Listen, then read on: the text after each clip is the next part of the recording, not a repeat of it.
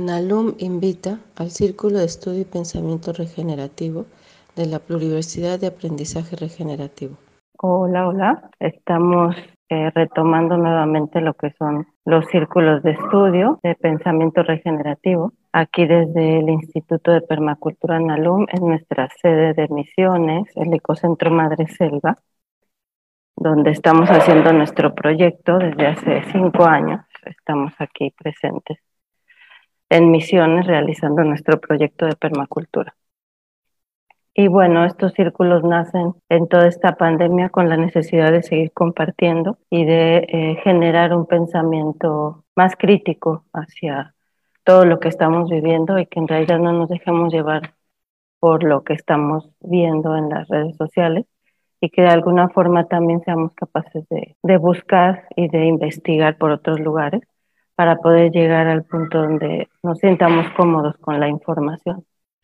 Em, así que, bueno, en esta ocasión es el segundo círculo de esta segunda serie, donde vamos a hablar sobre eh, educación contra adiestramiento, adiestramiento o educación, que es algo bastante eh, polémico también. Y bueno, me vuelvo a presentar. Mi nombre es Beatriz Ramírez, soy de origen mexicano y pertenezco a lo que es el Instituto de Permacultura NALUM, que viene trabajando desde hace 17 años en diferentes países con este movimiento de diseño de permacultura y de espacios sustentables. Eh, así que, bueno, eh, abriendo todo este tipo de círculos de palabra con diferentes invitados también, desde que comienza lo que es la pandemia para poder seguir eh, compartiendo eh, diferentes temas. Bueno, muchos compañeros que hemos conocido en el camino los hemos invitado a hablar en estos círculos y bueno, es interactivo. A veces se conecta gente aquí por el Zoom para poder eh, compartir su palabra. Entonces es importante porque nos interesa mucho que tanto hagan preguntas así que escuchemos su voz y veamos su cara, como que opinen también sobre el tema que vamos a hablar. Entonces, bueno, en ocasiones también por la hora no hay mucha gente, pero tenemos este horario por el hecho de que también conectamos con Europa y los horarios diferentes en diferentes países. Pero los que no tengan la oportunidad de verla, pues están grabadas y siguen saliendo ahí en Facebook y se van a subir también a podcast y mm, están en nuestro canal de YouTube también si las quieren compartir. Esperemos que sigan asistiendo. Pronto, un mes o dos meses que vamos a, comenzar ya nuestros trabajos presenciales acá en lo que es el ecocentro, pues vamos a dejar un poquito lo que son las charlas online para poder este enfocar nuestra energía en la gente que viene al lugar. Así que bueno, eh, gracias a todos por seguirnos, por estar en todos estos círculos o por verlos en los momentos en que los pueden mirar. Esta charla, si bien va enfocada a lo que es esto, educación o adiestramiento, en realidad pues voy a tocarla más desde el punto más natural y desde un punto más, eh, no, no tan teórico, ¿no? sino de cómo conectarnos profundamente con eso y, y cómo tratar de cambiarlo también. Eh, así que eh, no, no me gusta tratarlos desde la parte más teórica porque realmente son, son temas muy polémicos que tienen una historia bastante fuerte y yo simplemente lo conecto más con, con volver a ese origen, a la intuición y a, a conectarnos desde lo más natural sin, sin meternos tanto en, en, el pensamiento, ¿no? Hola, buenas tardes, Ever de Costa Rica. Eh, bueno, entonces voy a iniciar, así que gracias por su asistencia, por asistir y por, por seguir estando en los círculos.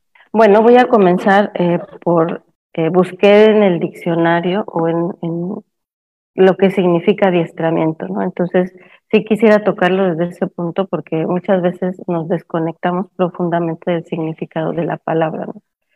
Y lo que trae detrás de eso, ¿no? Eh, estamos ahorita pasando momentos bastante difíciles en lo que es la comunicación y, y, y, si bien tenemos la posibilidad de comunicarnos rápidamente con lo que son las redes sociales, La realidad es que en este momento hemos estado, estas redes sociales nos están separando cada vez más. Nos estamos volviendo cada vez más ignorantes porque la realidad es que eh, creemos lo que nos están diciendo, ¿no? Y dejamos de, de, buscar, de, cuestionarnos mucho más las cosas. Entonces esto nos está llevando a un punto donde realmente nos estamos desconectando muchísimo de, de las personas y estamos llevándonos más profundamente al individualismo. A diferencia que debería de ser, que, que deberíamos de estar, de ser más eh, coherentes con lo que estamos haciendo, deberíamos de conectarnos más con la sabiduría pero bueno, vamos a hablar un poquito también de, de esto que es la manipulación, a diferencia de lo que es el adiestramiento, ¿no? Entonces yo investigué porque realmente me conecto con la profundidad de las palabras que ya hemos distorsionado totalmente gracias a todos estos mensajes que hemos que recibimos por internet, ¿no? Y que de alguna forma todos estos mensajes también nos conectan con nuestras emociones. Y, al, y muchas personas, eh, como no tienen la capacidad o, las herramientas para poderse comunicar de frente con otras personas, estos medios nos han llevado a comunicarnos de formas agresivas también. ¿Por qué? Porque aquí no me ven. Y de alguna forma yo puedo decir lo que quiero decir, eh, soltar, eh, como dicen, vomitar lo que yo quiero sin pensarlo y que nadie me diga nada. Y si te lo dicen, no estás de frente con la persona, ¿no? Entonces, esto también ha sido una herramienta para mucha gente que no tiene esa capacidad de poder hablar con otras personas y de alguna forma todos nuestros eh, falencias emocionales también las estamos poniendo en estos medios de comunicación, ¿no? Entonces, si yo veo un mensaje tal, a veces me conecto con él y, y, contesto también y empiezo todo una pelea en ese, en ese mensaje, ¿no? Pero la realidad es que todo esto ha sido todo eh, una, una manipulación desde hace muchísimo tiempo, porque esto no es nuevo. Yo antes de hacer estas charlas siempre mando algunas informaciones por la página de Facebook de Nalum para que vayamos conectándonos con el tema. Y hace algún tiempo estuve yo investigando sobre los plátanos, las bananas, ¿no? Porque más bien yo lo que quería investigar era los climas, cómo las, eh, las, eh, las mantenían, ¿por qué estoy sembrando plátanos aquí en mi lugar? Y me topé con, el, con un video muy especial que se llama La maldición de la banana o del plátano, porque la realidad es que esa banana la trajeron en algún tiempo para los esclavos, para alimentarlos, porque su nivel de, de, vitaminas era muy grande y con las bananas los podían alimentar. Pero les costaba muchísimo trabajo traerlo desde, desde África y, muy, y les costaba mucho y entonces lo trajeron a sembrar a América. Pero también el costo de sembrarlo en América era muy alto. Entonces, ¿qué hicieron? Trataron de, introducir la banana como algo cultural en Latinoamérica y que la necesitáramos.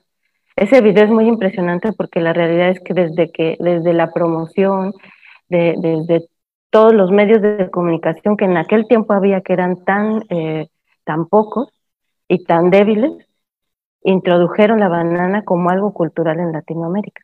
Y eso lo están haciendo por todos los lugares. Entonces, en este momento nosotros en las redes sociales somos el producto. ¿sí? Nosotros somos el producto que a ellos los hace ganar. Entonces necesitan de alguna forma estar manipulando toda esa comunicación. Y entonces eso nos hace desconectarnos totalmente de nuestra propia intuición y de nuestro libre albedrío. Y es, es inconsciente porque la verdad es que no sabemos en qué momento nos, nos están eh, manipulando. Y esta palabra de adiestramiento está de moda en este momento, ¿no? Nos están adiestrando.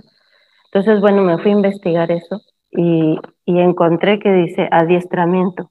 Hace referencia a la acción y efecto de adiestrar. Este verbo, a su vez, se refiere a ser diestro, enseñar e instruir. También tal como menciona la, la Real Academia, la palabra puede ser sinónimo de guiar, encaminar, en especial a una persona o a un ciego, ¿no? O sea que la realidad es que nosotros en muchos momentos de nuestra vida nos estamos adiestrando y estamos adiestrando a otras personas. Eso no quiere decir que manipulemos a las personas, porque yo, por ejemplo, si recibo gente en mi lugar, la gente viene y la adiestro para que se, se relacione de la mejor manera en mi lugar con las reglas o, los, acuerdos que yo tengo en este lugar.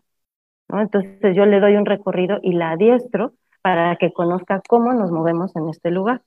Ajá. Lo mismo con los animales. Yo lo adiestro a mi perro para que juntos podamos interactuar. ¿Sí? Pero eso no quiere decir que yo lo manipule, que sí hay manipulación en momentos, pero normalmente el adiestramiento era para que yo le enseñe a otra persona lo que debe de aprender para que venga a manejar o, entras a un trabajo nuevo y te adiestran para que tú sepas manejar las cosas como están en ese lugar. O sea que en sí la palabra y el concepto no son malos, solo cómo lo manejamos nosotros para que utilicemos nuestro poder como una herramienta para manipular a las otras personas. Entonces, adiestramiento en sí como palabra no es malo. Ajá. Luego también viene eh, investigar la palabra manipulación. Es la acción y el efecto de manipular, operar con las manos o con algún instrumento, manejar algo, intervenir con medios hábiles para distorsionar la realidad al servicio de intereses particulares. El manipulador intenta eliminar el juicio crítico de la persona, distorsionando la capacidad de reflexión. Ajá. Entonces eso es lo que nos está sucediendo. A nosotros nos están manipulando desde muchos medios, desde hace muchísimo tiempo, para que nosotros ya no tengamos la capacidad de reflexión. Y en este momento se está manejando más lo que es la censura, un pensamiento único desde la censura, porque de, alguna forma censurando diferentes cosas, quieren lograr un pensamiento único, ¿no? De donde no tengamos nosotros libertad de poder decir lo que nosotros queremos decir.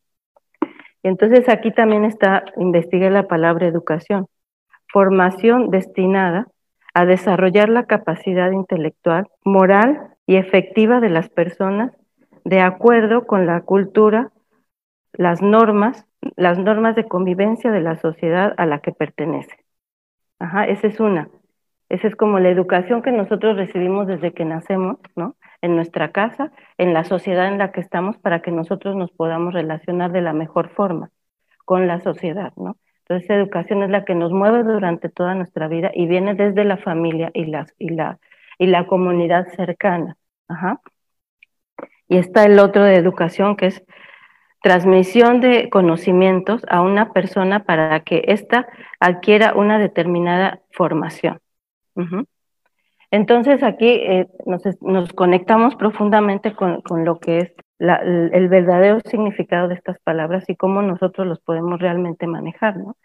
Porque nosotros a veces decimos, bueno, en estos tiempos, por ejemplo, que, nosotros estamos queriendo cambiar la forma de educación que nos dieron nuestros padres, que de alguna forma era una educación donde nos, mantenían eh, a raya todo el tiempo, ¿no? O sea, era violenta en momentos y que de alguna forma a muchos de nosotros nos llevó a unos puntos donde primero odiábamos todo eso, pero a la vez al crecer nos dio una, una, una dirección en nuestras vidas donde respetábamos tanto a las personas, a la naturaleza, a los animales y a nosotros mismos nos llegábamos a respetar con ese modelo educativo que teníamos anteriormente. No era el mejor, pero de alguna forma éramos personas que nos relacionábamos de esa forma, ¿no? Quisimos cambiar nosotros como nuevas generaciones esas formas de educación, pero realmente no teníamos una base de dónde aprender esa forma de educación. Entonces, nos estamos conectando con el adiestramiento, nos, es que estamos adiestrando a los niños y queremos darles libertad. Pero la realidad es que nosotros como padres fungimos como guías en sus vidas. Si nosotros no los guiamos de la mejor forma a los niños, pues se van a, a, realmente descabezar, ¿no? No saber para dónde moverse, en qué momento poner límites en sus propias vidas, en qué momento también yo, yo adquiero una, una vida más eh, ordenada, si ustedes quieren, porque eso también es algo que nos, que nos eh, determina como personas cuando nosotros crecemos, crecemos, cómo ordeno yo también mis vidas, mi, mi, vida, mis prioridades, las cosas que yo hago para que realmente yo pueda realizar mis sueños, ¿no? Y muchos de nosotros crecimos, hoy, a mí me, tocó eh, educar a mi hijo a los 18 años, donde yo pensaba que debería yo de cambiar las formas en cómo mi madre me educó y no quería yo adiestrar a mi hijo, ¿no? Porque yo, mi, la palabra adiestramiento en mi cabeza estaba vista de otra forma. Entonces, bueno, yo lo que quería era algo diferente para mi hijo, libertad total. Pero la realidad es que yo no lo supe guiar de la mejor forma. ¿Por qué? Porque yo no sabía, o sea, si bien yo quería cambiar las cosas, yo no sabía cómo.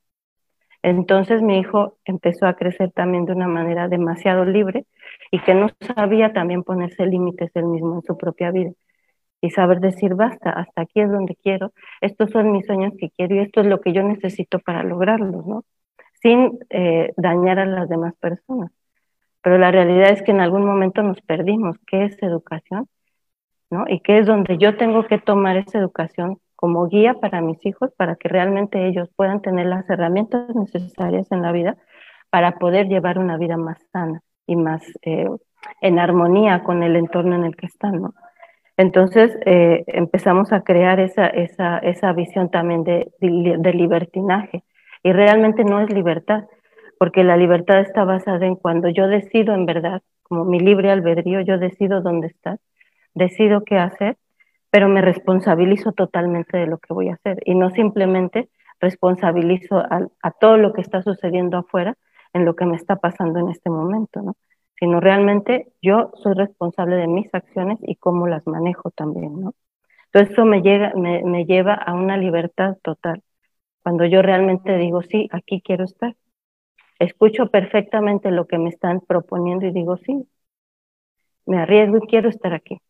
Y, y, y, y, me, me, comprometo totalmente a estar al 100% aquí, pero también me, me comprometo a que en el momento de que a mí no me gustan las cosas, puedo decir que ya no quiero estar, pero realmente me alejo y busco otras cosas que realmente me hagan sentir bien, ¿no? Entonces, bueno, aquí entra también esta, esta parte de manipulación, ¿no? ¿En qué momento nosotros perdimos la capacidad de entender o de, de, de comprender en qué momento ya me siento yo manipulado? ¿Qué es lo que sucede en nuestro, en nuestro modelo educativo que estamos llevando hasta ahora, ¿no? Desde muy pequeñitos nos están metiendo a la escuela y es un momento clave donde nosotros desarrollamos nuestro, nuestra intención o nuestra capacidad de poder decidir lo que queremos hacer, ¿no? Y esa capacidad la desarrollamos con nuestra familia y con la sociedad, que son los que nos enseñan realmente o nos guían a decidir qué es lo que realmente queremos y lo que no queremos y hacernos cargo de eso, ¿no? Entonces, bueno, eh, estamos en, en, la escuela desde muy pequeñitos y desde ahí nos empiezan a decir que sí y que no. Y, y de alguna forma nuestras familias empiezan a perder la, el, el, potencial para poder educarnos. ¿no? Y desde hace un tiempo también estamos viendo como en las redes sociales, en películas y en todas las comunicaciones se habla de, que la familia es fastidiosa, los padres todo el tiempo nos están fastidiando y lo mismo los padres con los hijos, ¿no? Los hijos son fastidiosos, eh, tenemos que estar, gritan, todo lo que es familiar nos llega realmente a, a hacer sentir que, que, no es lo mejor, ¿no? Entonces, los hijos se van a muy temprana edad, están más con amigos que con la familia, y eso nos hizo perder esa, esa condición de, comunidad, de, de, tener un clan en el cual nosotros nos, sentamos, nos sientamos seguros, ¿no? Y buscar en otros lugares el sentirnos totalmente seguros, buscando espacios o, o, planes donde realmente no nos sentimos bien, pero ese es el lugar donde me aceptan, ¿no? Y eso nos ha llevado también a perder la confianza total en nosotros, ¿no? Porque la familia es la que nos lleva a sentirnos confiados en, quiénes somos y cómo yo decido qué es lo que quiero realmente que entre en mi cabeza y en mi vida y qué es lo que no quiero, ¿no? Entonces, en este momento estamos en un punto donde realmente eh, nos estamos dejando llevar por muchas cosas externas y nos desconectamos totalmente de esa intuición que nos dice por aquí no, de, saber qué parte de nuestro cuerpo nos está hablando en este momento para que nosotros podamos conectarnos con esa decisión de que si está bien por donde estoy yendo o qué es lo que yo tengo que cambiar, que cambiar para, para poder seguir por el camino en el que estoy. Bueno, eso en realidad es, es todo una, un, un contexto que finalmente hablamos a veces de, de que es toda una, una conspiración y que miles de cosas están sucediendo por allá afuera. Y en estos momentos nos conectamos profundamente con todo eso, ¿no? Mensajes de que conspiración de los alienígenas, conspiración de no sé qué. Y estamos volviéndonos locos emocionalmente con ese tipo de cosas, ¿no? el virus que también llegó y qué está pasando con él, si en verdad existe, si no existe, si, y estamos eh, realmente eh, condicionados totalmente.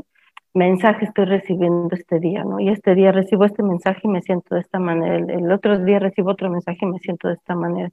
Entonces, de alguna forma nuestras emociones están eh, desbordadas totalmente y no saber si estoy bien, estoy mal, qué emoción, ya ni siquiera reconozco las emociones que me están sucediendo, porque son demasiados mensajes los que me están llegando.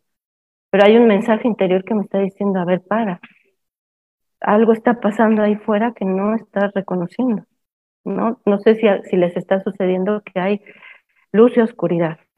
Y de alguna forma sentimos que hay una esperanza, que hay algo que en realidad nos podemos agarrar de eso pero no sabemos cómo, porque llegan todas esas emociones y nos están diciendo otras cosas y que nos hacen dudar. Y que llegan momentos en que nos despertamos y decimos, wow, qué bien me siento. Pero no sabemos por qué. Porque algo dentro de nosotros, hay una memoria celular dentro de nosotros que nos conecta con algo más profundo, ¿no? Que es ese libre albedrío, esa intuición que tenemos dentro de nosotros que nos dice, a ver, algo está pasando aquí que no nos está dejando trascender. Bueno, ahí nos conecta con lo que es la conciencia colectiva, ¿no? Y que hay días que estamos realmente muy bajones de energía. Y colectivamente hay un, hay un mensaje que está llegando a todos que nos está bajoneando totalmente, ¿no? Y no sabemos por qué nos está sucediendo. ¿A qué voy con todo esto? Es, en realidad nos tenemos que conectar profundamente, primero con el significado de esas palabras, ¿no?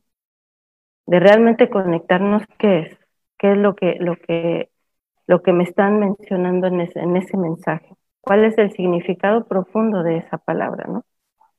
Y cómo lo tengo que tomar yo hacia mi propia vida y mis propias emociones.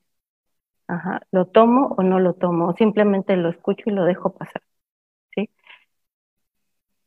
Hay mensajes que en realidad pueden conectarnos de, maneras muy profundas hacia, hacia mi interior pero también los mensajes espirituales nos están desconectando totalmente de eso. Ajá, porque son demasiados los que están llegando. Lecturas de ahora, de eh, yoga, de eh, registros akáshicos, de cosas de la India, de cosas de, de los antiguos de, Latinoamérica, y estamos como, ¿y ahora de dónde me agarro? Ajá. Pero hay, una, hay algo muy especial que es, eso, les decía, nuestra memoria celular esa memoria celular tiene grabado exactamente cuál es nuestro origen y cómo nos conectamos con ese origen. Y la manera más sencilla es desconectarnos primero de todas estas redes sociales. Y no quiero decir que totalmente borren todas las cosas, ¿no? Porque en realidad es algo que de alguna forma nos está conectando también con otras formas de pensar.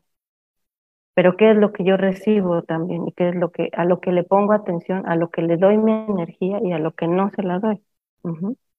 Y algo muy sencillo que nosotros podemos hacer es desconectarnos durante varios días y conectarnos con la naturaleza.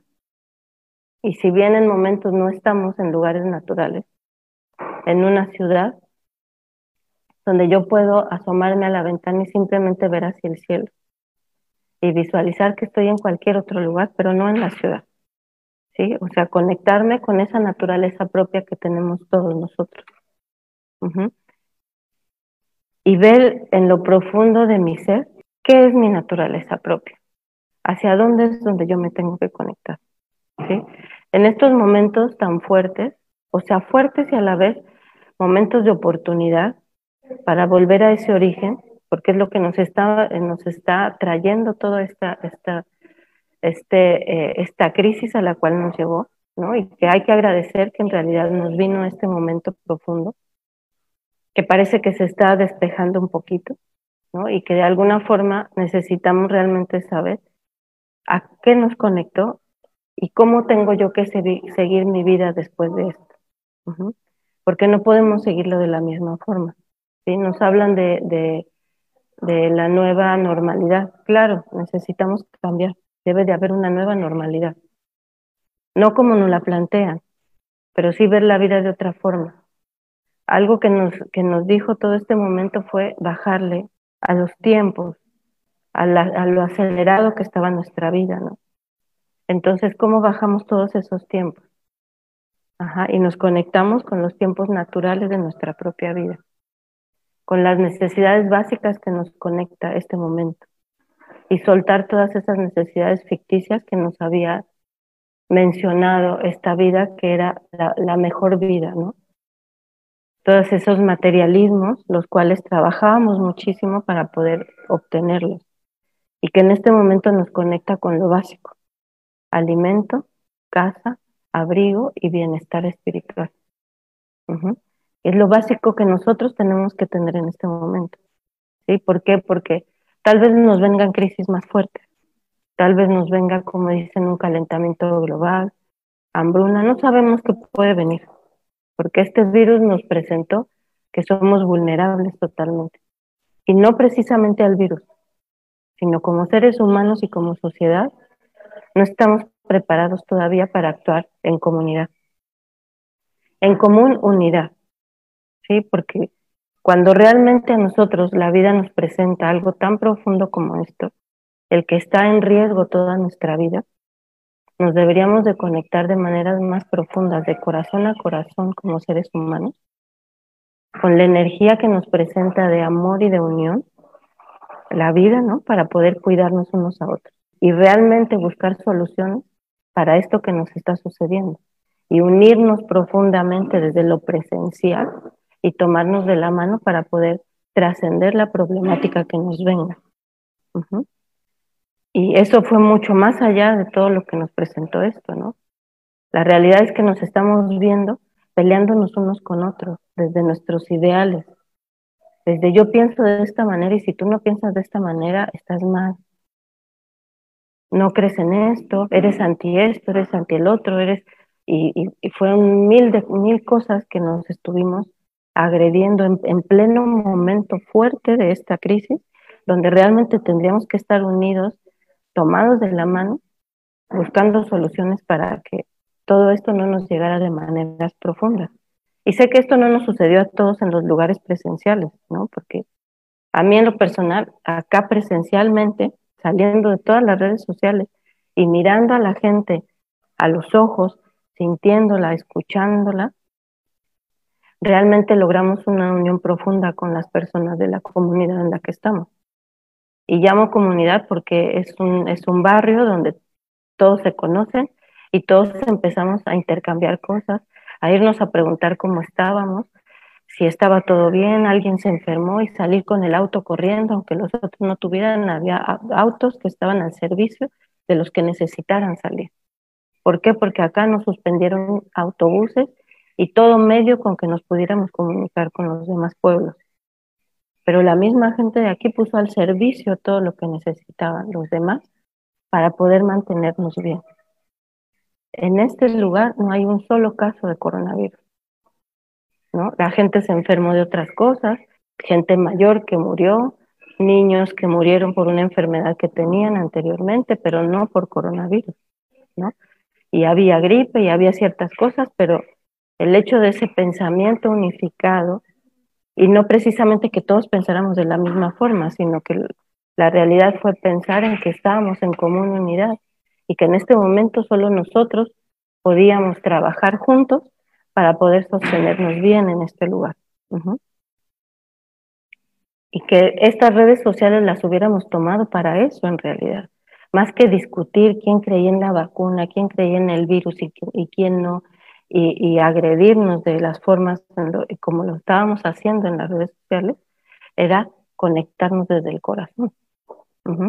Pero todos estos medios de comunicación nos llevaron a no conectarnos con el, con el, em, la, la, el significado claro de lo que son las palabras que estamos utilizando. Nos desconectamos de, de, ese, de leer en realidad ¿no? libros y simplemente ver videos, escuchar eh, comentarios de otras personas que son pensamientos individuales, pero no, no nos volvemos a conectar con los libros. ¿sí? ¿Qué es un virus? cómo nuestro cuerpo es tan sabio para poder generar anticuerpos para ese virus. ¿Cuántos de nosotros nos conectamos con eso?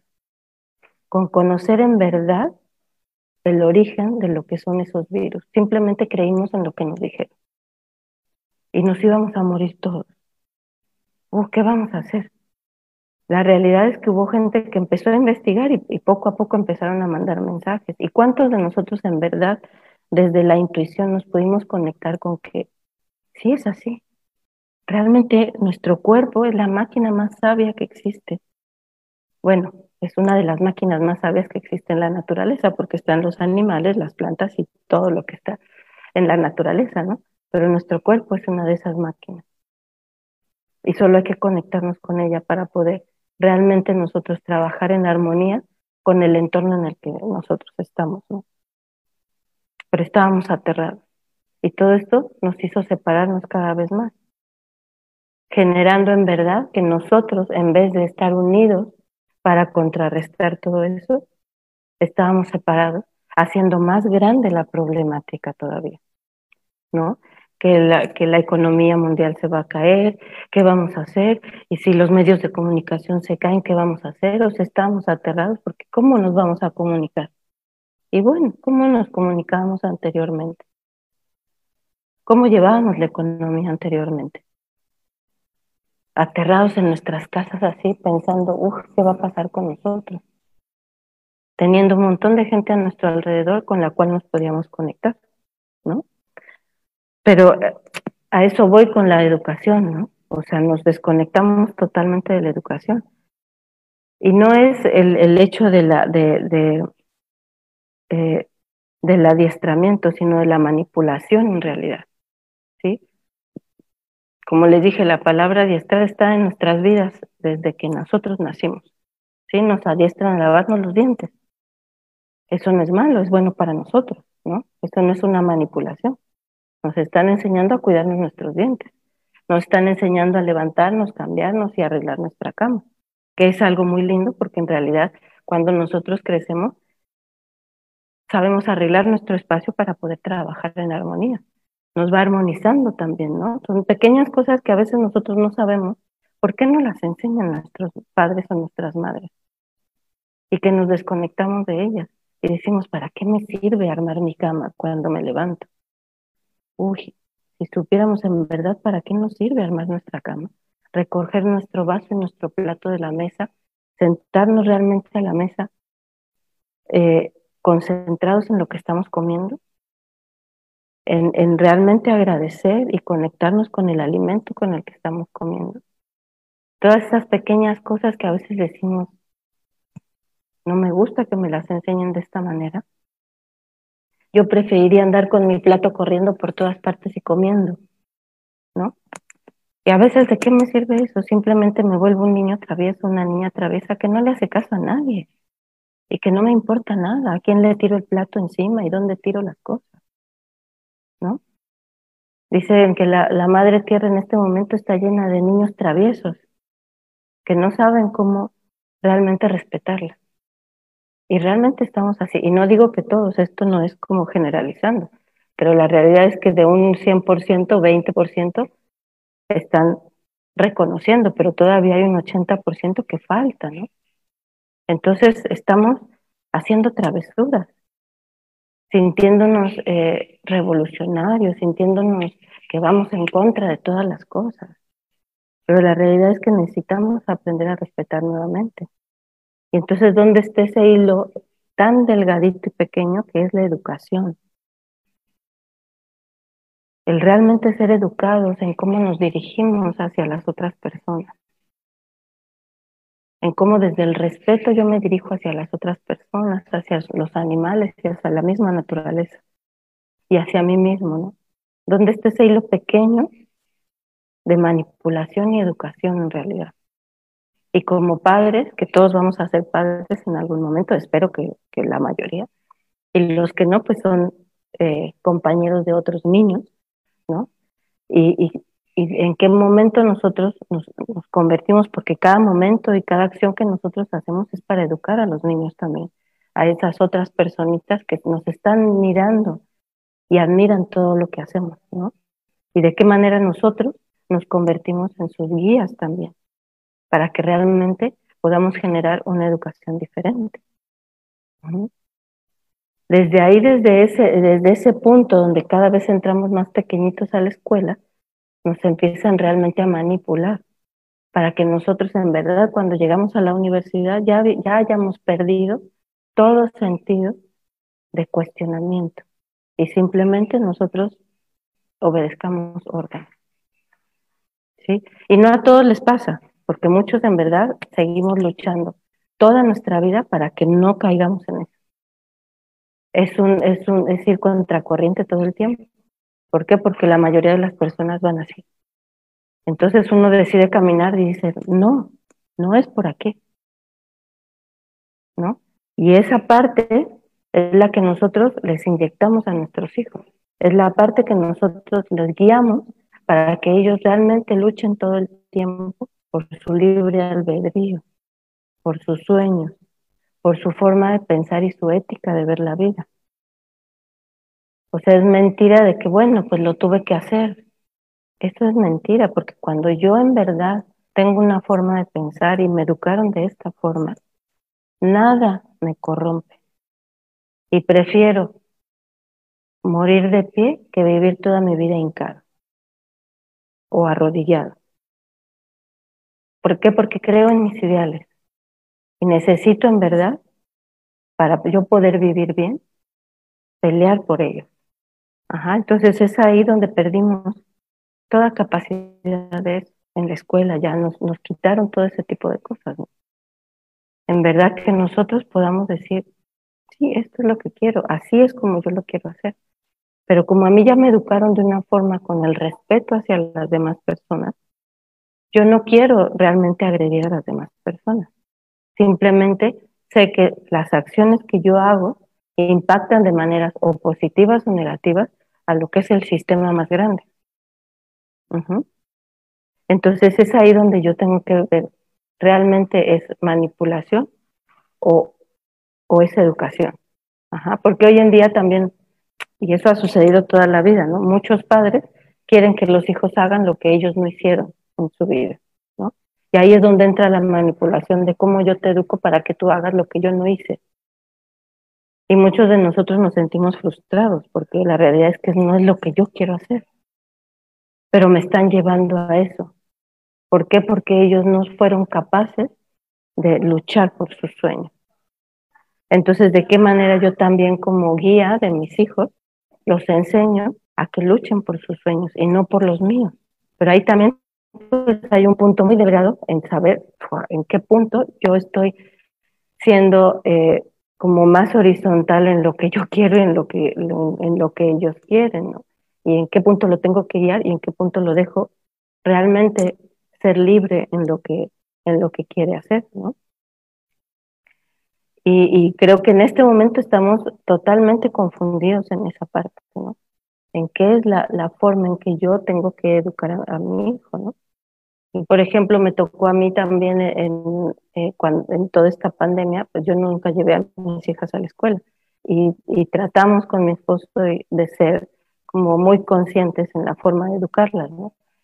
También pues buscar una forma que las, que las lograra ellas empoderarse de qué es lo que quieren aprender y, y, ser disciplinadas en su aprendizaje y no desde que yo les diga qué hora, qué es lo que tienes que aprender, sino ellas en base a lo que quieran cómo agarran el poder en sus manos para, eh, o sea, el, empoderarse para ellas decidir qué horas, eh, cuántas horas estudian, qué es lo que quieren estudiar y qué tanto interés ponen a lo que quieren estudiar, ¿no?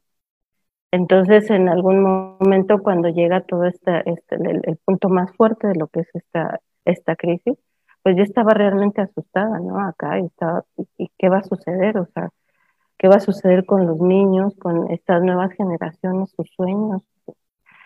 Y me senté con ellas como a, a decirles, ¿no? O sea, tengo miedo y realmente ustedes tienen que ser fuertes para lo que viene. Y ellas me miraron como, ¿qué me estás diciendo? No entiendo nada de lo que me estás diciendo. O sea, aquí llevamos una vida, ¿no? O sea, están aprendiendo a sembrar sus alimentos, a, a criar a sus animales, a hacerse su comida con los recursos que tenemos, a comer lo que tenemos en este momento, a tener una vida familiar, a ayudar a los vecinos, ¿no? O sea, su vida realmente se está desarrollando en un ambiente diferente al que el resto de la sociedad se está desarrollando. Entonces ahí fue donde yo me replanteé en realidad qué es lo que nosotros tenemos que enseñarles a nuestros hijos, independientemente de que estudien una carrera. ¿Por qué? Porque en el momento de la crisis más fuerte de la pandemia, ni abogados ni licenciados, es más, hasta ni médicos, tuvieron la posibilidad de ayudar, ¿no? ¿Por qué? Porque lo que necesitábamos en este momento era alimentarnos, porque nos decían que iba a escasear la comida, que tal vez iban a suceder un montón de cosas, entonces, ¿con qué nos tenemos que conectar? Aparte de estudiar la carrera que cualquiera quiera, ¿qué es lo que realmente necesitamos nosotros aprender para sobrevivir en cualquier crisis? Y toda persona lo debería de saber, desde que nacemos hasta que nos morimos. ¿Qué es lo que deberíamos de aprender y enseñarles a nuestras nuevas generaciones para sobrevivir en cualquier crisis?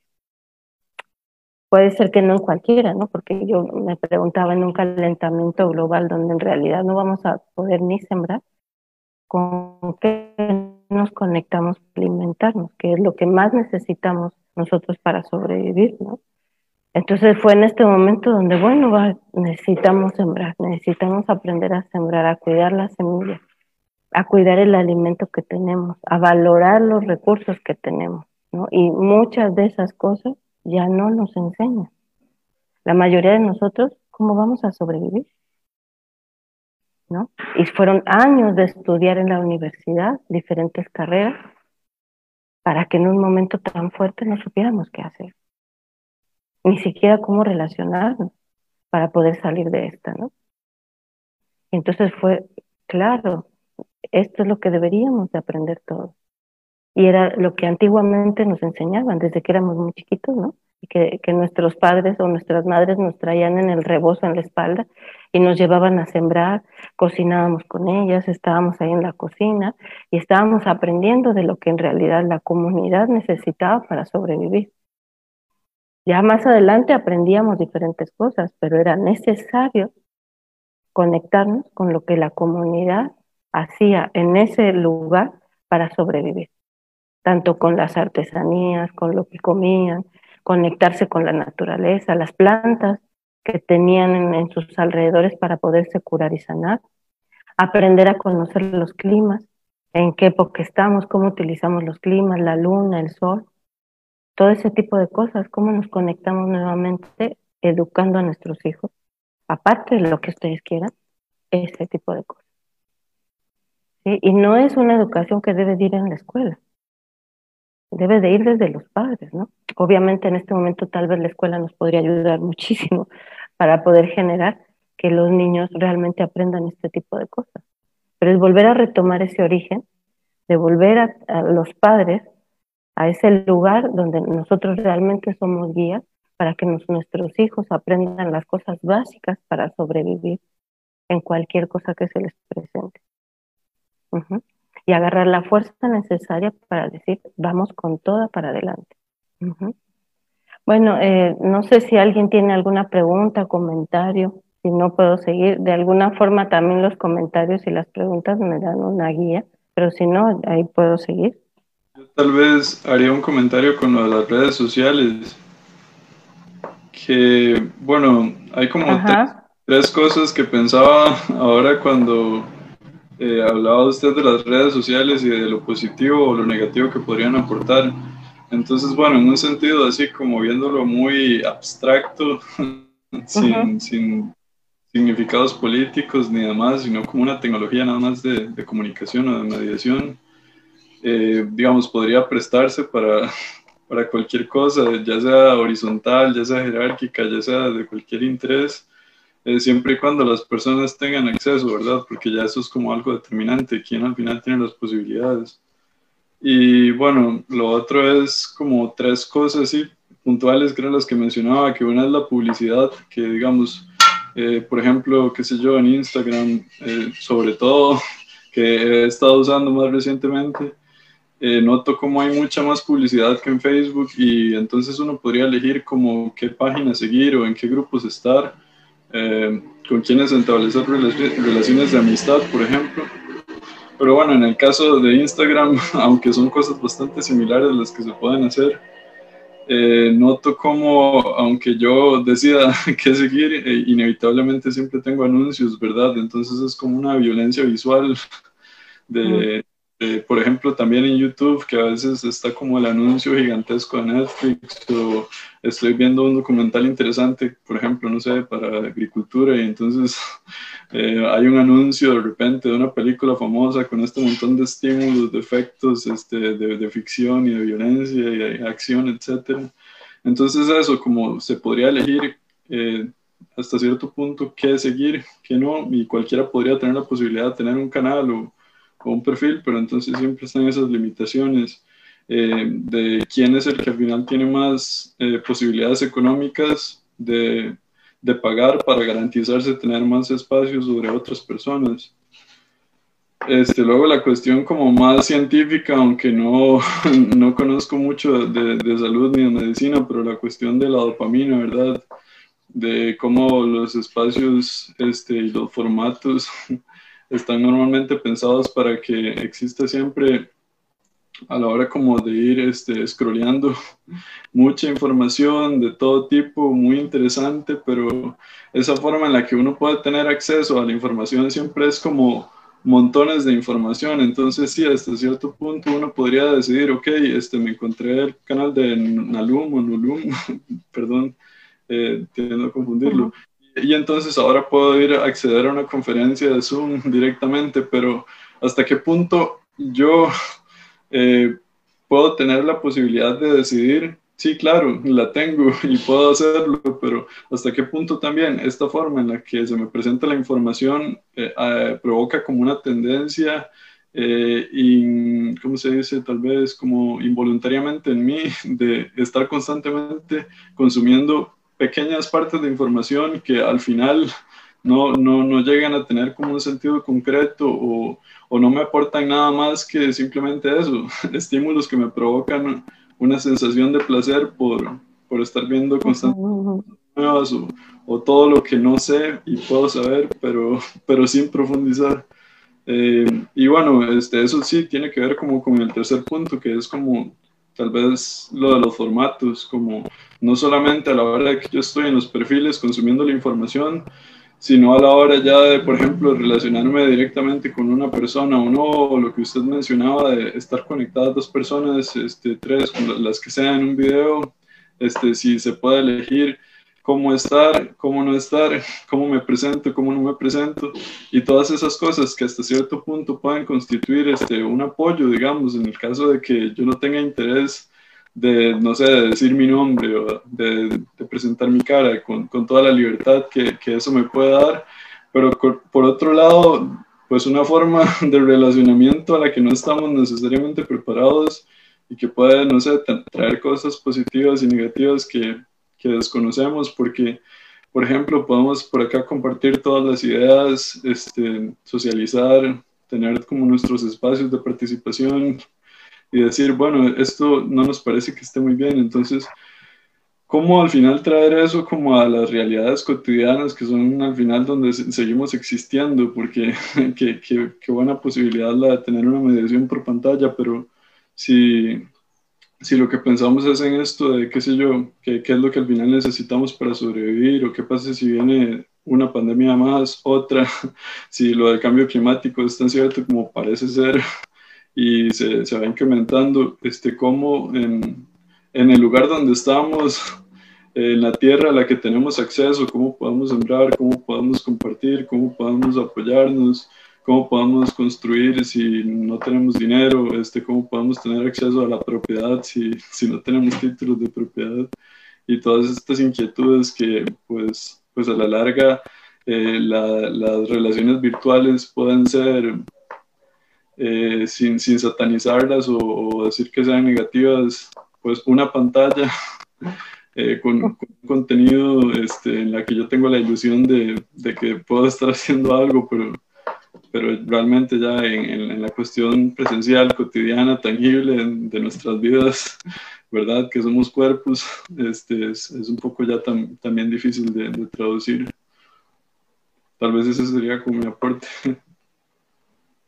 Gracias, muchas gracias. Bastante eh, interesante el aporte. Em, mira, yo hace, hace unos días vi un documental en, Netflix que, se, que es de las redes sociales. ¿Cómo se llama, Salma? ¿Te em, ¿El qué? El dilema de las redes sociales. Ajá.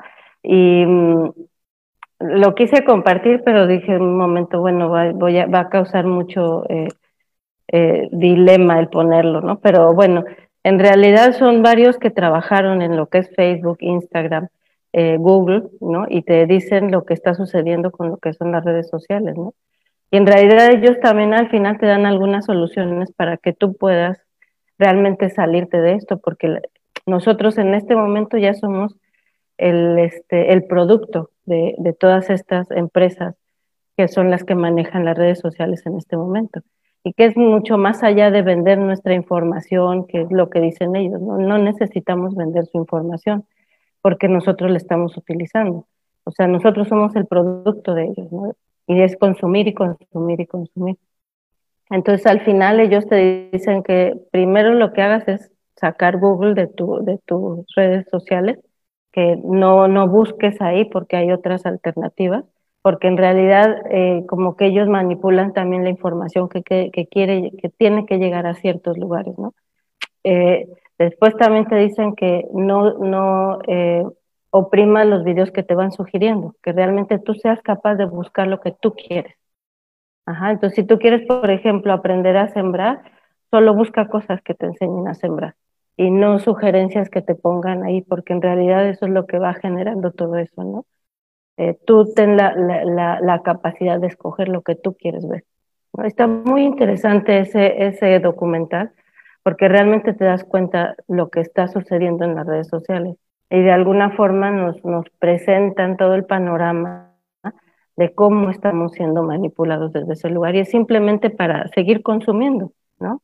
Y, y a veces nos damos cuenta como, y, bueno, este momento que sucedió así tan fuerte para todos, de que nos metieron a las casas y lo único que podíamos hacer eran redes sociales y consumir y consumir y consumir, pues nos desconectamos realmente de buscar en otros lugares, ¿no? Eh, de, de, de sentarnos a leer un libro y apagar la computadora y simplemente conectarnos desde otro lugar. Y obviamente al no poder juntarnos, hablar con otras personas, pues nuestro fin era solo la computadora. ¿Y qué pasó en muchos de nosotros? Pues realmente llegamos a un punto donde nos sentimos deprimidos, eh, frustrados, tristes, enojados. O sea, todo esto nos llevó a, a sentir todos los las emociones en una, en una hora tal vez, ¿no? En un solo día todas las emociones nos llegaron a la cabeza y qué hago. Y fue frustrante también para muchos de nosotros, ¿no? Y, me, me, incluyo porque la realidad es que yo no soy mucho de redes sociales y en este momento tuvimos que aprender para poder transmitir todo esto que estamos haciendo. Yo soy presencial, me encanta estar, hablar con la gente y poder realmente de frente eh, hablar. Por eso es por lo que todavía uso Zoom porque me gusta que la gente hable así como tal vez te estoy viendo la cara, te estoy conociendo, estoy escuchando tu voz, a que simplemente yo vea un mensaje en Facebook Live, ¿no? Entonces, por eso todavía sigo apostando a que se conecte más gente por Zoom para que podamos escucharnos y mirarnos. Y generar realmente el, el conectarnos tal vez desde el corazón. Entonces, bueno, volver a generar esos espacios donde nos miremos a los ojos, eh, dialoguemos esos temas que ya no, que ya no hay muchos, ¿no? O sea, llamar a tus amigos a tu casa y vamos a, dialogar de diferentes temas, o mismo aquí en Zoom, convocar a tus amigos, miren, yo estoy pensando esto, podríamos hablar de esto, ¿sabes? Eh, pero nosotros realmente ser capaces de usar esta herramienta como algo que nos beneficie de formas diferentes, ¿no? Es algo que también comprendí porque yo estaba buscando, pues, qué está pasando con todas estas redes sociales, porque si nos están presentando las cosas tan claras, ¿por qué seguimos dormidos, no? Y seguimos hablando de que la vacuna, unos que la vacuna es lo mejor, otros dicen que no, otros, o sea, realmente esto debería de conectarnos de formas más profundas. Y, no, y está, está sucediendo al revés, pero ¿por qué? Porque hay una manipulación atrás de todo esto y aunque lo sabemos, seguimos utilizando eso, ¿no? Y seguimos haciéndole así el dedito al teléfono y estamos horas simplemente pendejeando, como dicen, ¿no? ahí dándole, dándole, dándole. A veces ni siquiera nos damos cuenta de lo que está pasando, pero estamos consumiendo, ¿no? Y eso es, somos el producto de, esa, de esas empresas grandes que son las que están manejando todas las redes sociales. Muchas de todas esas que salían en la televisión ahora ya son pagas, son por, por redes sociales. Entonces, los canales de televisión se vuelven limitados también, entonces ya no podemos acceder a eso. Bueno, ¿a qué nos está invitando? A regresar a ese origen. Sí, es una herramienta que yo voy a utilizar como herramienta nada más. Y tengo que concientizar eso que la quiero utilizar como herramienta, ¿no? Y es interesante eso que dices, ¿no? O sea, si, si yo realmente quiero aprender ese tipo de cosas y no tengo la forma, ¿no? yo puedo buscar, y es algo bien interesante en, el, en el, Internet cuando yo pongo, eh, no sé, una granja ecológica cerca de mi casa. Entonces búscala y vea ese lugar. ¿Sí? Más allá de que, de que una charla por Internet, no, vea ese lugar porque hay lugares cerca de tu casa. Y esa herramienta me está dando la posibilidad de encontrar un lugar cerca de mi casa. ¿Sabes? Entonces, si yo estoy mucho tiempo en la computadora, bueno, voy a generar algo así un mapa interactivo donde estén todos esos proyectos para que la gente pueda acceder rápido a ellos y que yo sepa que ahí están todos, ¿no? Entonces tratemos de utilizar, de por eso hablaba de esa educación, ¿no? Pues hasta dónde realmente yo desde, desde lo que aprendí quiero trabajar de otras formas y utilizar estas herramientas de otras formas diferentes. Y eso es algo muy bonito que dice también ese documental, ¿no? O sea, esas personas que trabajaron en eso, en algún momento se dan cuenta que estaban realmente creando una herramienta que, que no era lo mejor para la humanidad. Y entonces ellos se salen de todo eso y empiezan a pues, hacer este, este, este documental para poder comunicarle a la gente que dejen de usarlo de esa manera como lo está proponiendo Facebook, Instagram y todas esas cosas, ¿no? Y que realmente son de la misma compañía casi todos. Entonces, ¿cómo nos desconectamos de eso y lo utilizamos conscientemente? O sea, ellos lo que están utilizando es nuestro inconsciente para poder manipular lo que nosotros pensamos, sentimos y de ahí mandarnos toda esa información. Entonces, realmente, ¿cómo me conecto con ese interior? Volvamos a dar ese tiempo a nuestras vidas para desconectarnos, poner una musiquita y simplemente contemplar la vida, contemplar el espacio, agarrar un buen libro y sentarme a leerlo nuevamente, a conectarme con ese pensamiento, con lo que estoy leyendo, imaginármelo totalmente, ¿sí? Y volver a generar ese pensamiento crítico, esa creatividad que nosotros tenemos dentro de nosotros por naturaleza y que de alguna forma se está cortando. Entonces, esto que, que planteaste es bastante interesante. La verdad es que yo creo que muchos nos lo estamos replanteando. Pero entonces, ¿cómo entre todos generamos esta, esta, esta común unidad donde realmente nosotros manejamos lo que queremos ver y decidimos en verdad lo que queremos ver. Entonces, ahorita somos nosotros, vienen nuestros hijos, ¿no? Yo, por ejemplo, les enseñé ese, ese documental a mis hijas y desconectaron un montón de cosas. No tienen prohibido el Internet, pero sí necesitan realmente ellas conectarse con qué es lo que necesitan ver. Entonces, ¿qué sucedió después de eso? Agarran cada vez menos el celular, ¿no? Les dije, necesito que lo vean y se conecten con la profundidad de lo que les está diciendo ese documental para que ustedes comprendan lo que nos está manipulando todo esto.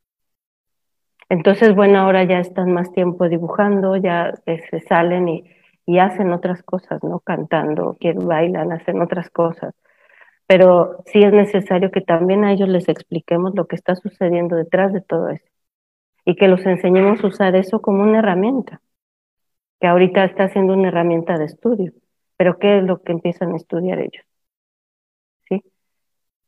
Esa, ese, ese tipo de, generemos esas herramientas que necesitamos aprender para cuando llegan todas estas crisis, porque van a volver a llegar ya en este momento ya hay una forma de cómo hacerlo, ¿no? Entonces van a volver a llegar de diferentes formas. Entonces, ¿cómo nos conectamos para nosotros generar esos espacios donde entre todos nos podemos enseñar qué es lo que tenemos que hacer en una crisis como Y que bueno, nos, como les dije, nos conecta con las necesidades básicas, alimento, casa y abrigo. Ahora yo, yo quisiera realmente comprar una tierra. Bueno, hay un montón de gente en Internet también que está buscando otras personas con las que compren tierras juntos y generen una comunidad. Y todas esas personas en este momento están conectadas queriendo asesorar a todas las personas que quieran hacer proyectos alternativos, que nos lleven a volvernos a reconectar con nuestra naturaleza humana y con la naturaleza. Ajá, eso está en, en, en, las redes sociales. Entonces, los invito a que ustedes decidan lo que quieren ver y que de, de alguna forma empecemos a educarnos a, a, a, utilizar esta herramienta como eso, como una herramienta de comunicación y no de manipulación. Porque sé que todos lo sabemos y todos lo sentimos.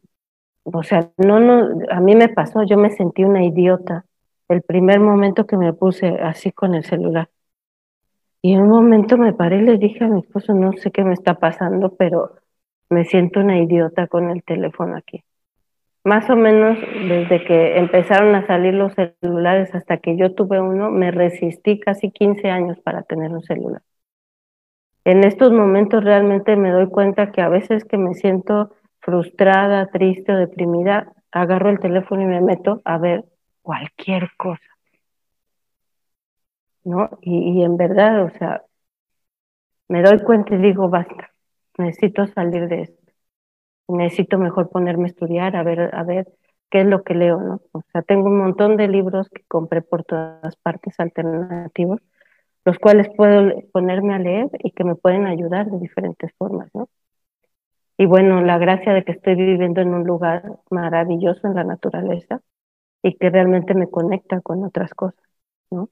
Y como les decía, la comunidad en la que estoy, que es gente que en realidad muchas veces prefiere estar sentado afuera de su casa tomando mates todos juntos, platicando, que viendo su celular. Entonces, de alguna forma también nos invitan a tomar mates y a platicar con ellos. A veces no sabemos ni de qué hablar, pero estamos ahí sentados contemplando la vida.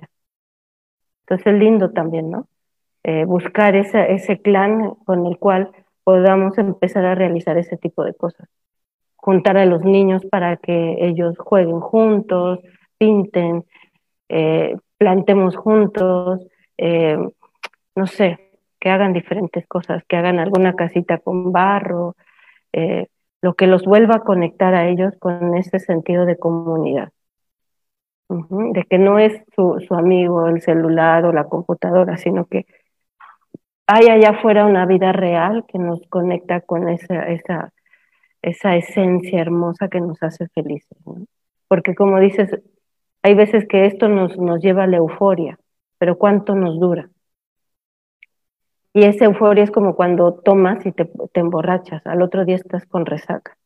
Bueno, lo mismo nos sucede con las redes sociales todo un día de ver series, al otro día dices, ¿qué estoy haciendo con mi vida? Y tienes resaca emocional, ¿no? Entonces, nos, nos genera lo mismo exactamente. Es, un vicio que nosotros agarramos para rellenar un vacío que tenemos dentro. Es exactamente eso. Entonces, veamos qué vacío estamos rellenando para nosotros poderlo rellenar con otras cosas. O simplemente sacarlo de nuestras vidas y conectarnos con otra forma de vivir. En este momento nos está invitando a regresar a ese origen, a volver a las, a las costumbres más naturales, a bajar los tiempos de nuestras vidas y trabajar por lo esencial. Y eso es lo que nos va a hacer en este momento reconectarnos con esa felicidad genuina, ¿no? Hacer lo que me gusta y como me gusta. Y no quiere decir que, nos alejemos totalmente de lo que, de otras cosas que nos gustaría hacer, como les digo, de estudiar una carrera. Sí, buenísimo. Pero estudiamos una carrera para mejorar la situación tanto de la humanidad como del entorno en el que estamos viviendo. No la estudiemos simplemente porque queremos ganar más. No la estudiemos porque nos va a dar un estatus. Estudiémosla porque realmente esa herramienta nos va a servir para mejorar las cosas porque tengo un pensamiento que realmente quiero ser parte del cambio. Entonces, muchas gracias por tu comentario, realmente estuvo bastante interesante. Claro, aquí dice, eh, es fuerte el trabajo respecto a cómo acompañar a la familia si desde mi familia hay vacíos culturales y sociales, como para ejemplificar qué estrategias podrían ayudarme a iniciar con estas relaciones, estas relaciones con mi familia y cómo otras con las familias de los grupos escolares a cargo. Y bueno, aquí es, es, algo de eso de lo que hablábamos, ¿no? O sea, cómo generamos esas comunidades en nuestros entornos en los que estamos para salirnos un poco de esto. Y nosotros como familias también intentar hacerlo, ¿no? Eh, como les decía, espacios con los niños donde eh, sembremos juntos, hacer una huerta comunitaria entre todos y llevar a los niños, que les encanta a los niños estar con los mayores y que hacer las cosas con ellos, les encanta. Em, las mujeres salir a, a, socializar con las otras mujeres, ¿no? O sea, hacer esos círculos también de palabra entre ellas, o sea, generar esos espacios locales, más allá de conectarnos desde vía internet con gente que esté en otros lugares, que sí puedo poner una foto de lo que hicimos y te invito a que hagas esto en tu lugar, ¿no?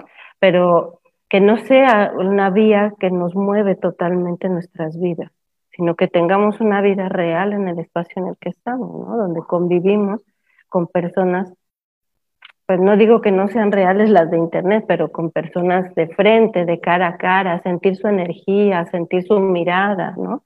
A sentir su corazón de esas personas.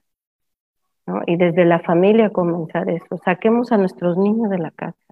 Dejemos de trabajar tanto porque ellos tengan comodidades ficticias demos más tiempo a todos esos niños para que estemos juntos, ¿no? Y generemos trabajos donde estemos cierto tiempo para poder cubrir nuestras necesidades básicas.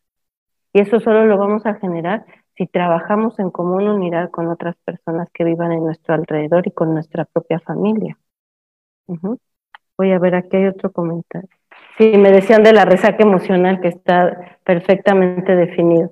Y sí, o sea, nos pasa a todos, ¿no? Entonces, bueno, eh, puede ser que les guste ese documental que les recomiendo, pero véanlo, simplemente para que eh, ciertas cositas que dicen que podemos desconectar para conectarnos desde otros lugares. Hay páginas alternativas. Por ejemplo, de repente en WhatsApp te vienen grupos que te agregan, ¿no? Y bueno, ¿para qué me agrega este grupo? ¿Realmente quieren tener más grupos en los cuales estás recibiendo mensajes? ser capaces de decir, discúlpame, pero no puedo seguir en este grupo, no quiero, y cortar con todas esas cosas también, ¿no? Si no son algo que les resuena, ¿no? Porque muchas veces tenemos todo eso, mensajes que nos lleguen borrarlos y sí, ir generando eso, ¿no? O sea, el, desinterés a todas esas publicidades y esas cosas que nos van lanzando. Entonces, eh, yo sé que en este momento ya se están cobrando muchos eh, Oscar y todas esas cosas que no podemos acceder a ellos sin, eh, sin tantos eh, anuncios, ¿no? Pero pues tratemos de, escoger nosotros lo que queremos ver y enseñemos a nuestros hijos a escoger lo que ellos quieran ver. Ajá, sin generarles desconfianza total, ni miedo, ni nada, pero sí que ellos sean capaces de, de definir qué es lo que realmente quieren ver y puedan conectarse con ese libre albedrío, ¿no? Que, en estos momentos está casi nulo en muchas personas, pero necesitamos volverlo a regenerar porque está ahí dentro de nosotros, solo hay que reconocerlo. Pero el libre albedrío requiere compromiso y mucha responsabilidad, ¿sí? Porque yo decido estar aquí y al decidir estar aquí yo me responsabilizo de estar al 100% en este lugar, en este espacio y respetar lo que me están proponiendo. Pero también puedo decidir irme y decir, ya no quiero más. Sin culpa, sin sentirme mal, pero digo, gracias, pero no es lo que yo quiero. Y busco otras cosas. ¿sí? Entonces empezamos a buscar donde nos sientamos bien. Y donde nos dejen hacer las cosas como nos gusta hacerlas. Siempre y cuando eso beneficie al, al común de todo el grupo en el que estamos. Ya después voy a hacer una, una una charla de liderazgo participativo donde vamos a, hablar sobre qué es el liderazgo y cómo también tenemos que ser buenos seguidores, ¿no? Un líder no puede ser un líder si no tiene buenos seguidores, pero ¿qué es lo que nos lleva a eso, no? Es algo bien interesante y bien bonito también. Cuando lo comprendemos, eh, salimos de todo este, este mundo de victimismo, ¿no? Entonces también eso, ¿no? O sea, sí, estamos siendo víctimas de, un ataque eh, emocional y de, de, eh, de comunicación muy fuerte, pero podemos salir de ese victimismo cuando nosotros reconocemos que eso está sucediendo. entonces no tengamos miedo de poder decir algo que, se, que estamos sintiendo, siempre y cuando no sea agrediendo a otras personas. ¿no? Entonces, eh, por ejemplo, está bueno recibir mensajes de gente que conocemos y preguntarles a esas personas de dónde sacaste esa información, es creíble, ¿saben? Para que podamos realmente eh, entender de dónde viene ese mensaje. Si es de alguna persona que no conocemos o vemos que, que no es tan creíble, pues mejor ni lo compartimos, lo pasamos y, y, no nos hacemos cargo de eso, ¿no? Eh, busquemos lo que sean fuentes realmente confiables de información, que ya hay muy pocas, pero bueno, espero que las haya todavía, ¿no? Entonces, eh, bueno, esa invitación a que, a que reconozcamos desde el origen de sus palabras educación, manipulación y adiestramiento. Como les digo, adiestramiento no es nada malo, estamos adiestrándonos todos los días de nuestras vidas y en, muchas, en muchos momentos de, nuestro día también, aprendiendo cómo interactuar con otras personas y respetando los espacios. Eso es parte del adiestramiento también, ¿no? Yo te, yo te traigo y te integro a lo que es mi lugar donde yo estoy y, aprendemos juntos a respetar esa, esa, esa, esa relación que vamos a tener, ¿no? Tú conociendo lo que, lo que yo soy, cómo vivo y cuáles son las cosas que a mí me gustan, y yo conociéndote a ti también. Entonces, de alguna forma, los dos nos, adiestramos en cómo nos vamos a relacionar. Ajá. Entonces, es, es desde una parte bonita también, ¿no? El cuidar a los animales, bueno, yo te enseño qué es lo que me gusta a mí y yo aprendo qué es lo que le gusta al animal para que juntos tengamos una buena relación. Entonces, bueno, conectémonos con qué es en realidad la manipulación y qué es lo que siento dentro de mí cuando realmente algo ya me está generando una, una inconformidad en mi ser, de que ya me siento frustrado, triste, ¿no? está entrando hasta depresión en mi vida porque no comprendo lo que está pasando. Entonces, hay que desconectarse de eso, ¿sí? Salirse unos días y conectarse con su propio ser. Como les digo, si están en una ciudad, mediten, miren hacia el cielo, que es lo que nos conecta más con el gran espíritu, con ese, ese, esa, esa energía profunda de, de, lo más amplio, de esa conciencia grande que está en nuestro entorno. Y, y, y, cerramos nuestros ojos y nos conectamos con esa otra energía que está en el centro de la Tierra, que nos enraiza totalmente con nuestra naturaleza más pura. Y conectarnos con lo que es las estaciones, el entorno, el sol, la luna, el viento, la lluvia, que son todas nuestras nuestros regalos que nos da el gran espíritu para poder sobrevivir en este en este plano, ¿no? O sea, ese, esa, todo eso que, que, nos viene por las redes sociales, mucho es ficticio. La verdad y lo, lo genuino está ahí afuera está ahí donde nos conectamos con esa parte más pura, ¿no?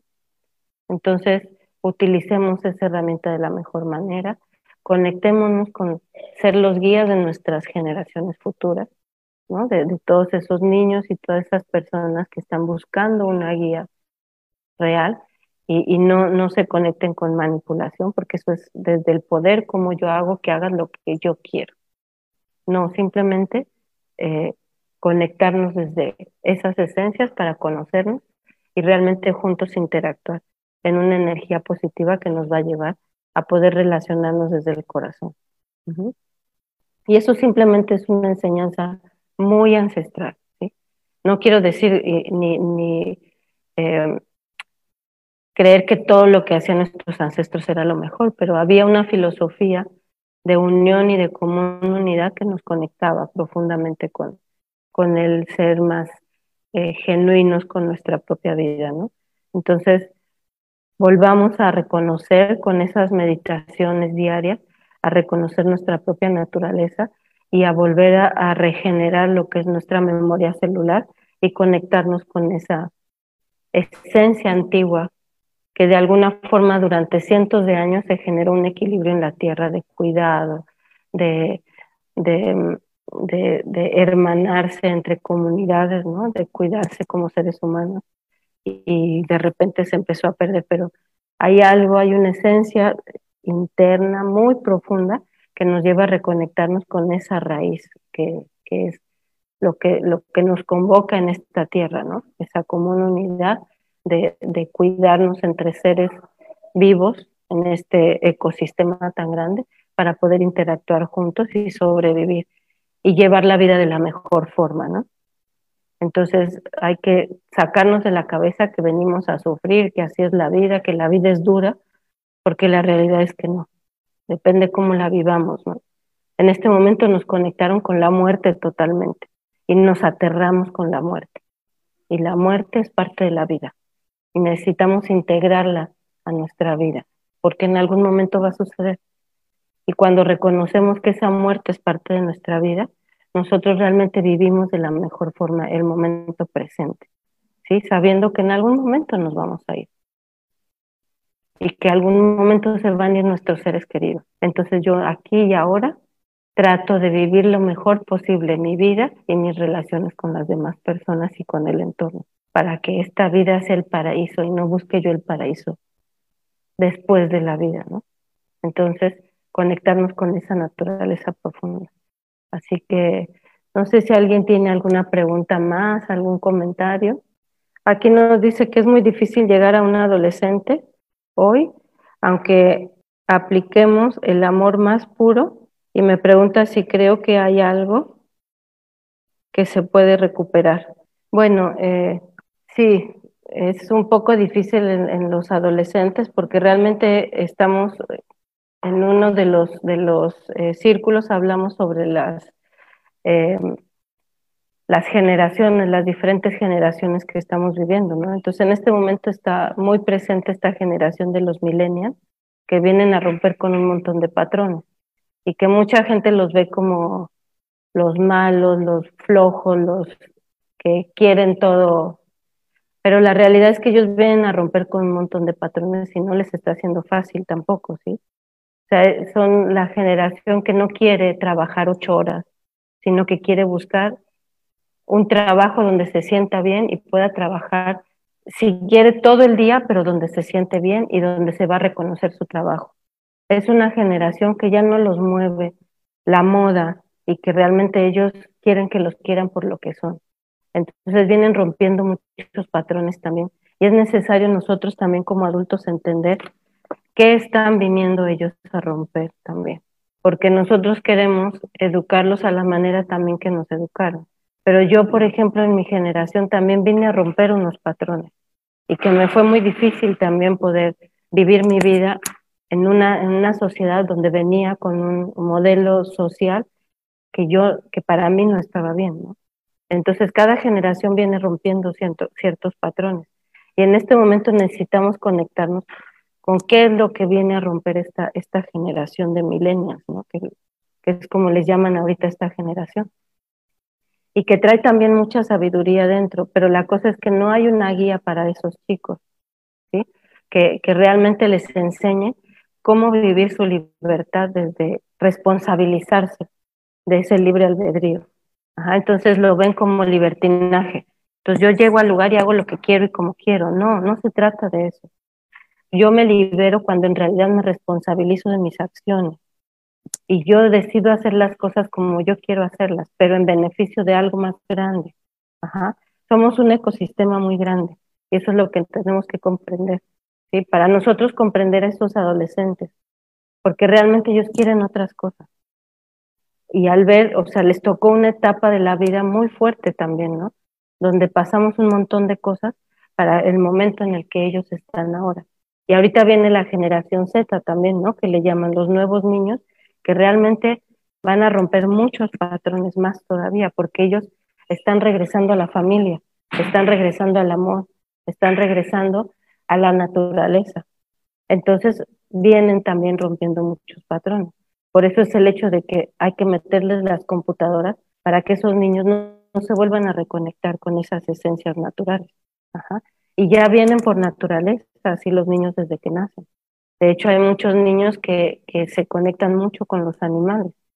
Entonces, nosotros necesitamos comprender qué es el patrón que ellos vienen a romper y comprender que nosotros también en nuestra generación nos fue muy difícil romper los patrones que nos tocó romper.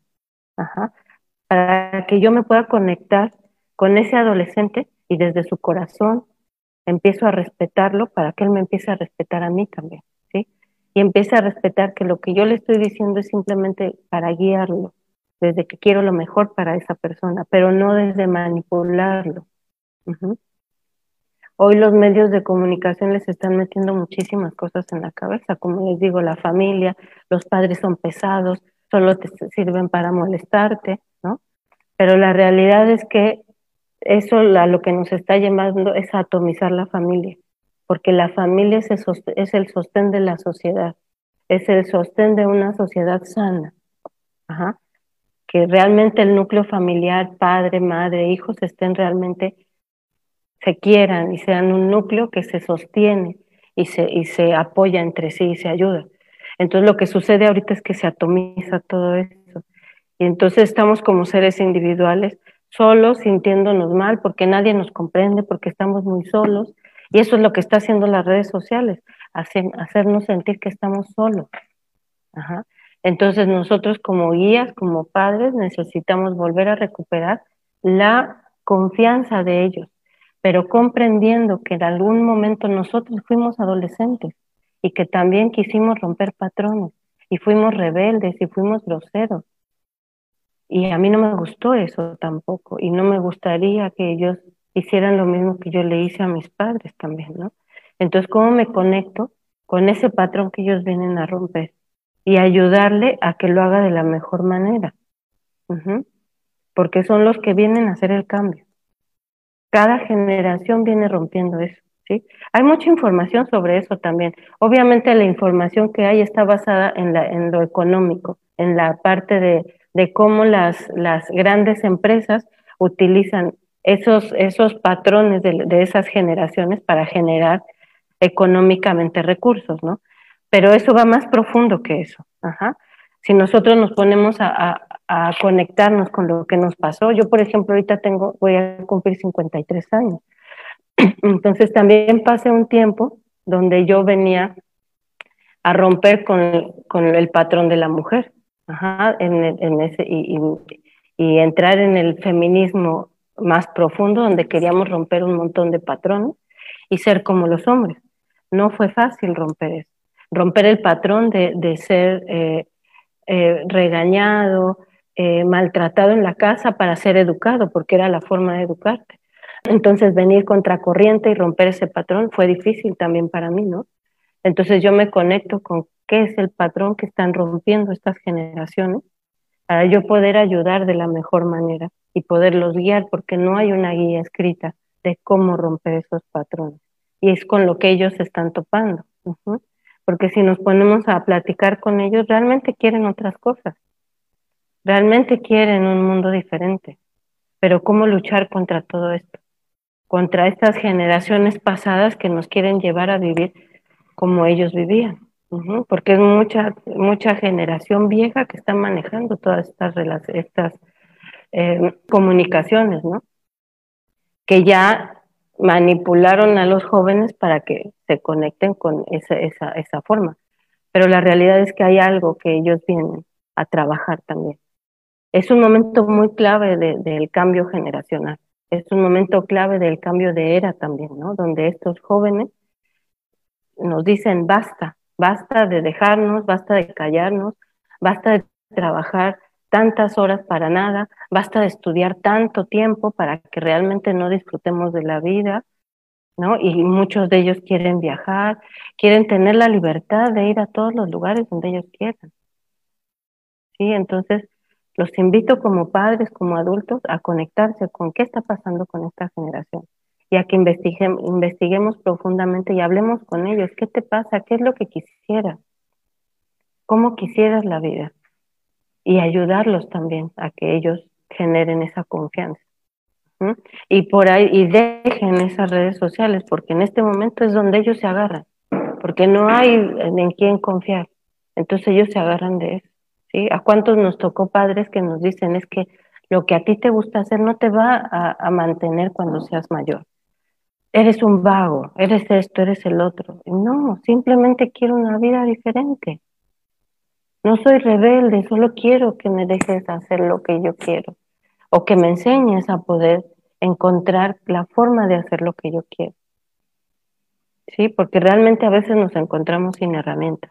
Entonces, ayudémoslo y aprendamos con ellos cómo sobrellevar esto. Por eso les hablo de educación y de adiestramiento, ¿no? De manipulación. O sea, están esos tres, tres términos que realmente eh, de alguna forma se complementan, ¿no? Porque si yo llevo una buena educación con mis hijos y comprendemos que todo el tiempo cuando yo llego a algún lugar tengo que comprender lo que sucede en el lugar para yo interactuar en ese lugar, o sea, adiestrarme para que yo pueda interactuar de la mejor manera en el lugar y de esa forma yo me libero de la manipulación, siendo yo mismo, sabiendo qué es lo que quiero y cómo lo quiero hacer y aprendiendo a cómo interactuar con las demás personas. Ajá, entonces, es importante que desde esta educación nosotros aprendamos a educarnos junto con nuestros hijos y más con los adolescentes, ¿no? que en este momento están muy perdidos con toda esta información tan grande que les está llegando. Entonces, trabajemos junto con ellos. Es un momento de que juntos nos eduquemos, juntos volvamos a generar esa nueva forma de reconectarnos como, como familia. No sé si hay algún otro comentario. Yo quisiera agradecer por todos los aportes. Eh, muchísimas gracias por el espacio, pero me quedaba la inquietud porque apenas fue que me encontré la página en Instagram y bueno, ahí tengo intereses con permacultura, pero apenas aprendiendo. Entonces, si usted quisiera contarse un poco más como qué es lo que usted ha estado trabajando, o también esto que comentaba de la comunidad en la que usted este, ahora está viviendo, como esa experiencia, si quisiera contar o compartir. Sí, bueno, eh, gracias. Bueno, hace, hace varios años, eh, más o menos 17 años, yo vivía en la Riviera Maya, en Cancún, y sucedió lo que fue el huracán Wilma, que fue muy fuerte para la zona y eso fue como un disparador, que antes llegó eh, una, una manifestación muy grande donde se juntaron ahí varios líderes mundiales eh, y eso generó que llegara mucha gente de diferentes países con diferentes formas de pensar. Y entonces ahí se abrió un panorama muy grande para lo que era toda la Riviera Maya, ¿no? Como, como un centro turístico de atracción eh, masivo. Ese lugar era muy hermoso cuando yo llegué a vivir ahí. Es muy hermoso, pero era mucho más todavía. Y, presentaba una cultura muy, muy bonita de la cultura maya, ¿no? De, ese, ese movimiento maya que está todavía presente en la zona. Pero aparte la naturaleza, el mar, los cenotes, o sea, culturalmente y geográficamente era muy hermoso, ¿no? Entonces, bueno, llega eso y empieza a llegar un montón de gente de diferentes lugares a vivir a Cancún. Y después viene lo que es el huracán Wilma, donde caen un montón de cosas y aprovechan para levantar otras más grandes, ¿no? Entonces, bueno, eh, declaran como pueblo mágico a, esa zona. Y eso, bueno, declararlo pueblo mágico es abrirlo a todo el mundo y un turismo eh, desenfrenado que empieza a llegar a la zona. Y mm, pues ahí nosotros vivíamos en una comunidad maya, muy alejada de lo que eran las ciudades, muy bonita, tranquila, donde era pura gente maya y nosotros éramos los únicos extranjeros, ¿no? Y ahí estábamos haciendo permacultura, o sea, yo conocí a mi esposo en la playa, en un recital de reggae, y me fui después a vivir ahí al, al, lugar donde él estaba, y fue que conocí la permacultura. Él ya la, la conocía y la estaba haciendo ahí, y recibía voluntarios. Entonces conocí la permacultura ahí y para mí fue algo que estaba buscando desde hace mucho tiempo. Yo trabajaba en los hoteles. Eh, si bien me gustaba mucho, había, había algo que, que, no me dejaba, como decía yo, es que esto no es lo que quiero para toda mi vida. Así que bueno, pues ahí eh, buscando información y todo, pues eh, leí mucho sobre esas cosas, pero cuando lo conocí a él fue donde me metí totalmente en lo que es esta metodología de permacultura, ¿no? Y realmente me gustó muchísimo porque integraba todo en sí, no solo los cultivos, sino la parte social, de construcción, de eh, todo, la parte de organizaciones comunitarias. Y, y la verdad que lo bonito fue que él me lo mostró de una manera muy linda, junto con la comunidad maya que estaba ahí, y cómo se integraba la sabiduría de la comunidad maya con lo que nosotros estábamos haciendo. Entonces, cuando viene el huracán y todo se cae y empieza eh, como mucha gente a llegar y a crecer demasiado, pues decidimos salir a buscar una comunidad donde vivir. Así que agarramos nuestras cosas y nos fuimos de, de Cancún hacia lo que es Chiapas, San Cristóbal de las Casas en México, y ahí, bueno, estuvimos un tiempo, pusimos un hostal donde hacíamos permacultura también. Pero bueno, la vida nos siguió llevando a buscar más, más cosas y caímos en Guatemala con dos maestros hermosos que son también sacerdotes mayas, que hacen permacultura desde hace mucho tiempo y ellos también nos ayudaron a integrar toda esta sabiduría latinoamericana a lo que era la permacultura, porque la permacultura viene de Australia, ¿no? Entonces, eh, bueno, integrar eh, todo eso y, bueno, ir recorriendo lugares buscando comunidades. Y la verdad que nunca encontramos una donde quedarnos, todas tenían problemas sociales. La mayoría no tenía muy claro cómo relacionarse como humanos, ¿no? Porque sí tenían muy claro la relación con el entorno, proyectos muy bonitos, muchos cultivos, casas hechas muy lindas de, de bioconstrucción, pero no podían, no, no concretaban relacionarse. Y las que encontramos que tenían mucho tiempo eh, eran comunidades que habían eh, generado eh, sistemas muy cerrados y muy, como muy, este, muy específicos para que la gente que llegara pudiera realmente interactuar con ellos, ¿no? Entonces no era totalmente libre. Y en nuestra, nuestro pensamiento, empezando esto, pues queríamos horizontalidad y todos iguales y libertad, ¿no? Pero bueno, el camino nos fue enseñando que la verdadera libertad está cuando tú eh, manejas tu, tu eh, te haces responsable de tus acciones, ¿no? Entonces, si yo voy a una comunidad, pues más allá de, de querer llegar y hacer lo que yo quiera, tengo que aprender a interactuar con lo que se está haciendo en el lugar. Así que bueno, en el camino tuvimos a nuestras hijas también, las cuales pues educamos en el camino, con mucha gente que nos acompañó. Y empezamos a dar cursos de diseño de permacultura en muchos lugares, abriendo lo que son escuelas alternativas o escuelas de, de permacultura, ¿no? Y conociendo muchísimos proyectos, conociendo muchas formas de hacer las cosas, mucha gente también linda que está haciendo cosas por todas partes. Y bueno, em, nos postulamos para ser los anfitriones del Encuentro Internacional de Permacultura y eso nos, el, no teníamos un lugar porque la verdad que nosotros no nacimos en familias que tuvieran el recurso para, para donarnos recursos para comprar una tierra o donarnos tierra, sino que nosotros pues trabajamos mucho para poder adquirir nuestra tierra, ¿no? Y también no queríamos en cualquier lugar, sino queríamos un lugar que realmente eh, nos gustara. Así que también nos dimos a la tarea de esperar a que llegara ese lugar y no quedarnos en cualquier lugar. Y bueno, entre ese camino pues fue aprender y dar muchos cursos en muchos lugares y yo me especialicé en lo que es bioconstrucción y mm, permacultura social. Es por eso que doy todas las charlas de permacultura social. Entonces, relacioné mucho lo que era la bioconstrucción con la, con la construcción de, un, de una estructura social más eh, sana y más orgánica, ¿no? Entonces, bueno, también mis hijas en todo ese aprendizaje nos enseñó mucho su, su manera de educarlas y de, de, bueno, de encontrar la forma en cómo relacionarnos con ellas también. Pero bueno, mucho aprendizaje en el camino con pueblos originarios, pueblos indígenas de diferentes países, que bueno, nos mostraban esas formas orgánicas en las cuales se relacionaban.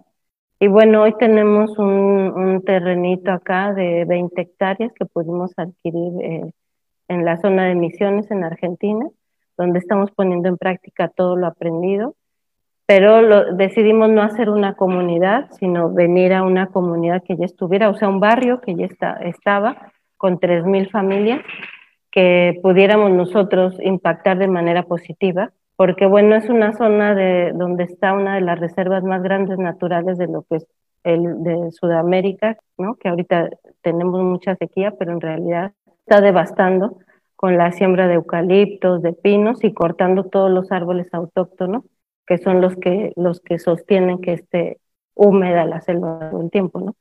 Entonces, bueno, la realidad es que fue aquí para, para nosotros poder, eh,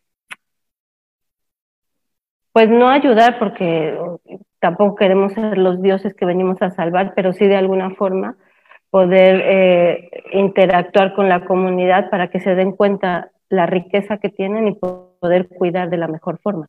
Entonces, bueno, trabajamos con gente de aquí de la zona que, está como replicando lo que nosotros estamos haciendo. Em, pues primero apuntamos al alimento y a los bosques comestibles y a construir una pequeña casa.